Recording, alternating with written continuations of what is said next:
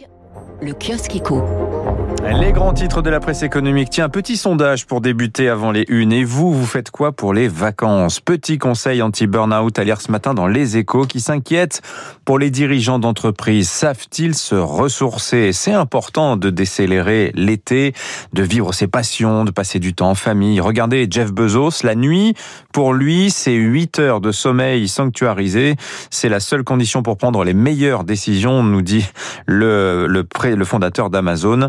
Il faut lire aussi autre chose que des rapports d'activité ou des notes de conjoncture. Se changer les idées donc parce que l'actualité est un éternel recommencement. Jugez plutôt à la une du Parisien, bah ça y est, on y est. Quatrième vague, ce qu'il faut redouter, titre le quotidien qui parle de menaces dès cet été, mais surtout pour la rentrée.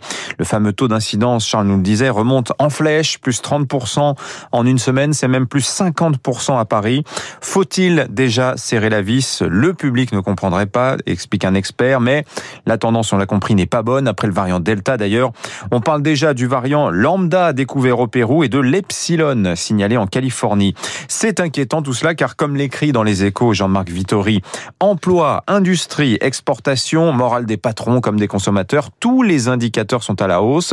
La Banque de France, la Commission européenne ont relevé hier leurs prévisions de croissance, on en parlera dans le journal, mais comme il y a un an, on se rend bien compte que la santé continue d'orienter, on pourrait même dire, de gouverner l'économie. Les échos euh, à la une ce matin mettent la taxe carbone. Le journal a eu en main les détails de la nouvelle arme anti-pollution de l'Europe. Elle sera dévoilée le 14 juillet au moment de la présentation du Green Deal. La Commission européenne parle de mécanisme carbone aux frontières. On a banni le mot taxe hein, pour ne pas froisser l'OMC. Alors, le mécanisme en fait ciblera les secteurs les plus émetteurs de CO2, c'est-à-dire la liste est arrêtée électricité, acier, ciment, engrais, aluminium. Les importateurs devront acheter des tonnes d'émissions au, prix du, au prix du marché carbone européen pour compenser l'écart entre l'impact à la production et les normes européennes.